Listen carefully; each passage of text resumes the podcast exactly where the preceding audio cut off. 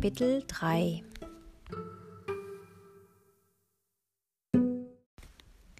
Nachdem wir gestern alle Flakons in den Regalen einmal gründlich überprüft hatten, waren uns tatsächlich ein paar aufgefallen, in denen nur noch wenig Flüssigkeit sprudelte. Hanne hatte uns für die nächsten Tage aufgetragen, dass wir sie gemeinsam wieder auffüllen sollten, was bedeutete, dass wir unter ihrer Aufsicht neue Düfte herstellen würden. Obwohl ich noch im Bett lag, kribbelte es in meinem Bauch vor lauter Aufregung. Es fühlte sich an, als wäre ich selbst einer der sprudelnden Flakons. Ich atmete tief durch, um mich zu beruhigen. Schließlich war es zehn Uhr morgens und mit Hanne würden wir uns erst um zwölf treffen. Am besten, ich lenkte mich irgendwie ab. Durch die gehäkelte Oma-Gardine die schon vor unserem Einzug hier gehangen hatte, fielen die Sonnenstrahlen und landeten in Blümchenmustern auf meinem Bett. Noch vor wenigen Wochen fand ich den ganzen alten Kram in der Villa Efi, den Ma und Pa mitgekauft hatten, nur nervig.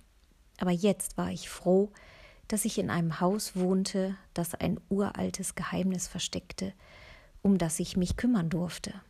Ein magisches Geheimnis noch dazu. In welchem Neubauhaus gab es schon so etwas? Mein Blick streifte durchs Zimmer.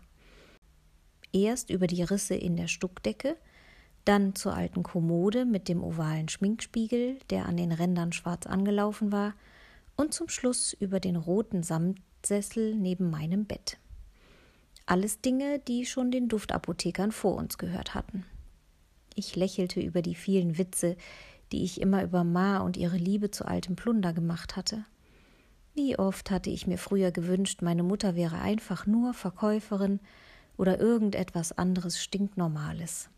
Aber Ma war eben Restauratorin, was bedeutete, dass sie sich nicht nur um alte, sondern um uralte Dinge kümmerte. Sie besserte in Kirchen zerbrochene Engelsstatuen aus, pinselte verblichene Wandgemälde nach und brachte alles, was alt, kaputt und irgendwie von Bedeutung war, wieder in Ordnung. Ma hatte die Villa Efi wahrscheinlich vor allem deshalb gekauft, weil sie unbedingt ein besonders altes Haus besitzen wollte. Dass meine Eltern dabei auch einen echten Schatz gratis dazu bekommen hatten, der unter ihrer Villa bunt vor sich hinfunkelte, wussten sie natürlich nicht. Und ganz sicher würden sie auch niemals davon erfahren. Ich grinste. So gern ich Ma und Pa auch hatte, alles mussten sie nun auch nicht wissen, Außerdem wollte ich mir gar nicht vorstellen, was die beiden mit der Duftapotheke machen würden, wenn sie herausbekamen, was die noch vor ein paar Wochen mit ihnen angestellt hatte.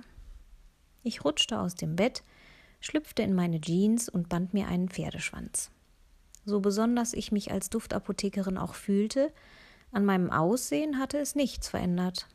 Ich sah mit meinen glatten, hellbraunen Haaren und den blaugrünen Augen immer noch aus wie das unscheinbarste Mädchen auf der ganzen Welt. Meine Zimmertür klickte hinter mir ins Schloss und ich lugte hinüber zu Benno. Mein kleiner Bruder saß auf dem Boden, steckte Legosteine zusammen und hörte ein Hörspiel über Dinosaurier. Ich grinste noch breiter. Ein Duftapotheker, der noch mit Lego spielte. Das hätte sich der alte Däne Bräun dem wir die zahllosen magischen Flakons zu verdanken hatten, wohl in seinen wildesten Träumen nicht vorstellen können. Hi, Benno, rief ich durch das Dinosauriergebrüll. Hast du mir noch einen kleinen Rest Marmelade übrig gelassen? Benno hob nicht einmal den Kopf. Das mit der Marmelade war Streitthema Nummer eins zwischen Benno und Pa. Mein Bruder weigerte sich nämlich zum Frühstück Brot zu seiner Marmelade zu essen.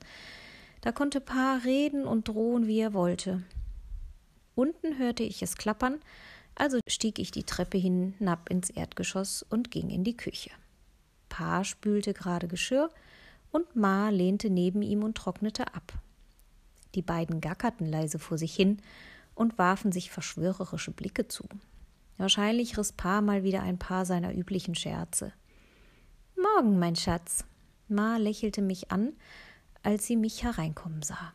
Morgen. Ich nickte zur Begrüßung, griff mir eine von ihren frisch abgetrockneten Müslischalen und setzte mich an unseren kleinen runden Küchentisch. Er war das wahrscheinlich wichtigste Möbelstück unserer Familie und eins der wichtigen Dinge, die wir aus Berlin hierher gebracht hatten. Na, schon ausgeschlafen? fragte Ma und reichte mir die Müsli-Packung rüber.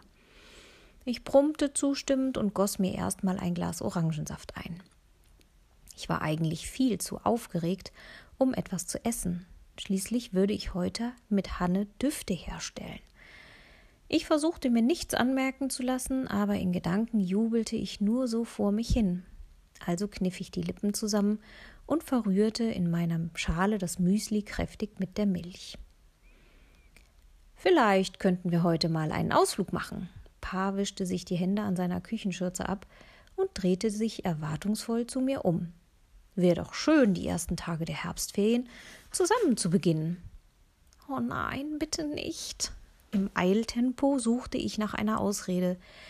Äh, ich bin schon verabredet, heute geht es gar nicht. Pa hob die Augenbrauen. Was hast du denn vor? Mist. Äh, ja, ja, stotterte ich vor mich hin. Ähm, ich bin mit Mats verabredet und wir wollten. Mats kann doch einfach mitkommen, schlug Pa vor, ohne mich ausreden zu lassen. Ich dachte nämlich, wir fahren die paar Meter rüber über die Grenze und schauen uns eine der holländischen kleinen Käsereien an. Und dann machen wir ein Picknick im Grünen mit frischem Käse und Weißbrot. Ich verzog angewidert den Mund. Hm, nichts gegen Käse, aber muss das sein?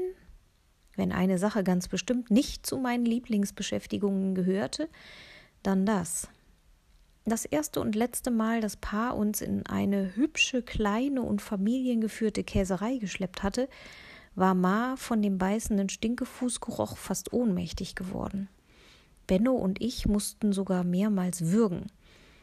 Wenn sich etwas echt nicht für jemanden mit einer sensiblen Nase eignete, dann sich anzuschauen, wie Käse hergestellt wird.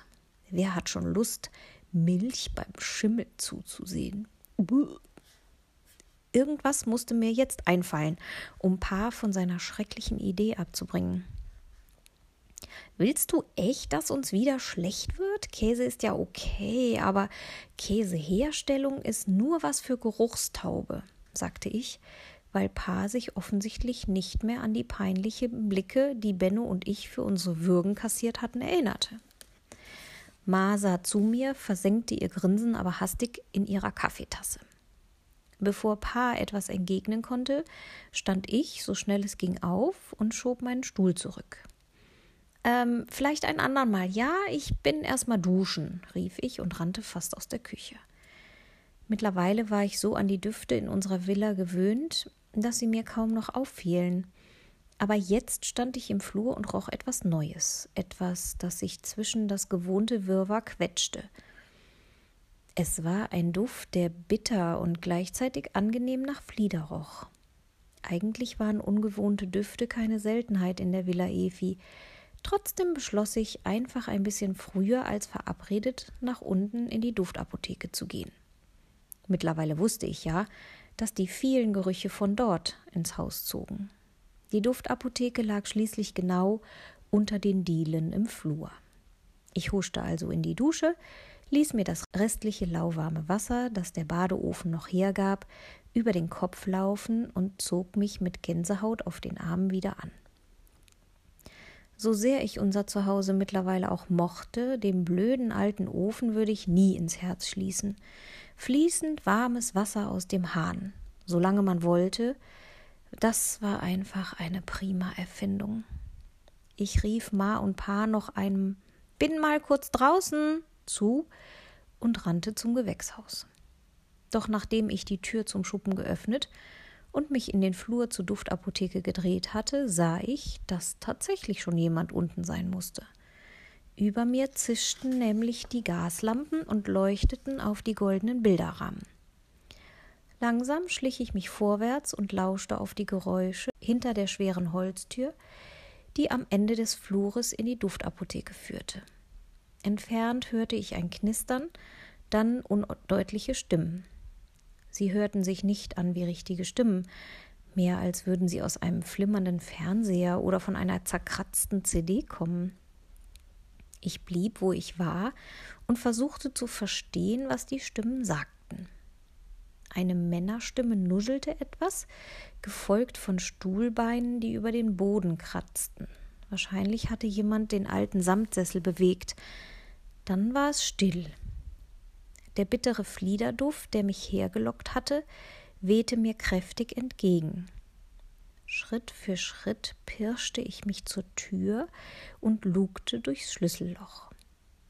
Wer wohl hier unten war? Durch das Loch erkannte ich Hannes langen Rock, der aus dem Sessel hervorlugte. Ich atmete erleichtert auf und wollte gerade die Tür aufstoßen, als ich noch etwas bemerkte. Wie angewurzelt blieb ich stehen. Die Männerstimme knisterte wieder, und dann hörte ich jemanden umhergehen, aber es waren definitiv nicht Hannes klackernde Absätze. Erneut drückte ich mich ans Schlüsselloch.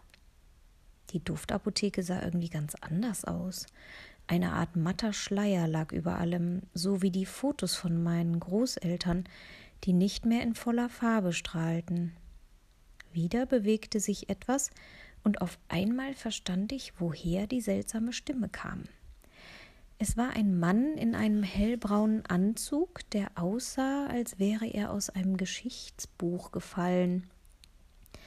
Er stand hinter dem Tresen und las in einem der Notizbücher aus der Duftapotheke. Ein Schatten fiel über sein Gesicht, deshalb erkannte ich es nicht richtig. Ich sah nur, dass er helles, kurzgeschnittenes Haar hatte und dazu eine rundliche Brille trug, die aus feinem Silber gebogen war. Aber das Eigenartigste war, dass er fast ein bisschen durchsichtig aussah, so wie ein Geist. Stimmte es vielleicht doch, was die Leute über die Villa Efi erzählten? Mir wurde erst heiß, dann wieder kalt. Ratlos starrte ich weiter durch das Schlüsselloch. Was macht Hanne da bloß? Sie sagte keinen Ton, die ganze Zeit über schon nicht. Ich schielte zum Sessel hinüber und da, endlich. Jetzt sah ich etwas, das alles hier erklärte. Aus dem Sessel, der mit dem Rücken zu mir stand, stiegen nämlich zartrosa Duftwolken auf, die sich im ganzen Raum verteilt hatten.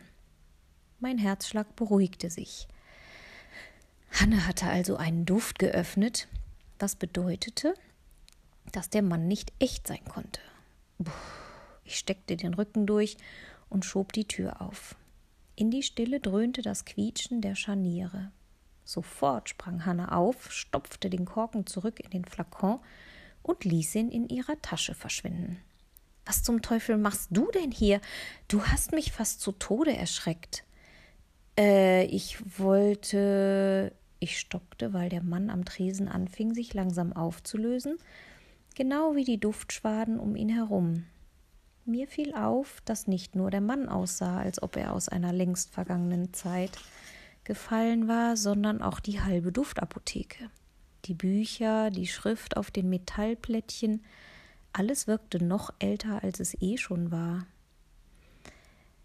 Fast kam es mir so vor, als hätte der Raum eine Reise in die Vergangenheit gemacht. Bevor der Mann wie Rauch über einer ausgeblasenen Kerze verblasste, tauchte er noch eine Feder in ein Tintenfässchen und begann damit in sein Notizbuch zu schreiben. Wir waren doch erst um zwölf verabredet, riss mich Hanne aus meinen Gedanken. Ihre Stimme klang anders als sonst, gereizt und gleichzeitig so, als wäre ihr das hier unangenehm. Ich öffnete meinen Mund und suchte nach Worten. Was war das denn gerade? Wer war der Mann? Ach, Hanne machte eine abwehrende Handbewegung. Ich habe mir nur vorgenommen, ein paar der Düfte zu testen, ob sie nach so langer Zeit noch eine Wirkung haben. Bei dem hier war ich mir unsicher, ob er überhaupt noch funktioniert. Die Flüssigkeit hat sich so gut wie nicht mehr bewegt.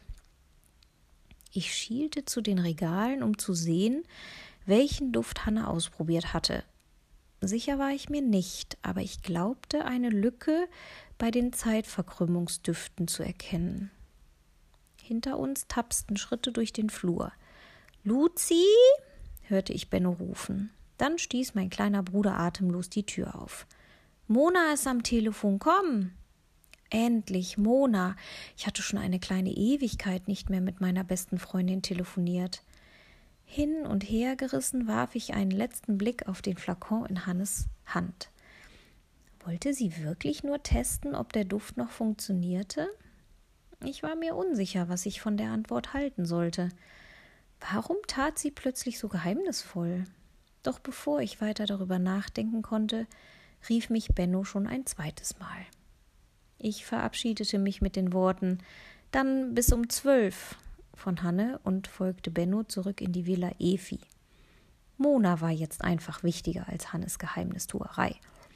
Mein Herz machte richtige Luftsprünge beim Laufen. Ich konnte es gar nicht erwarten, mit ihr zu quatschen. Als wir noch in Berlin wohnten, hatten wir uns jeden Tag gesehen. Wie zwei Kletten klebten wir aneinander. Mona fehlte mir hier wirklich, und daran konnte nicht mal die Duftapotheke etwas ändern.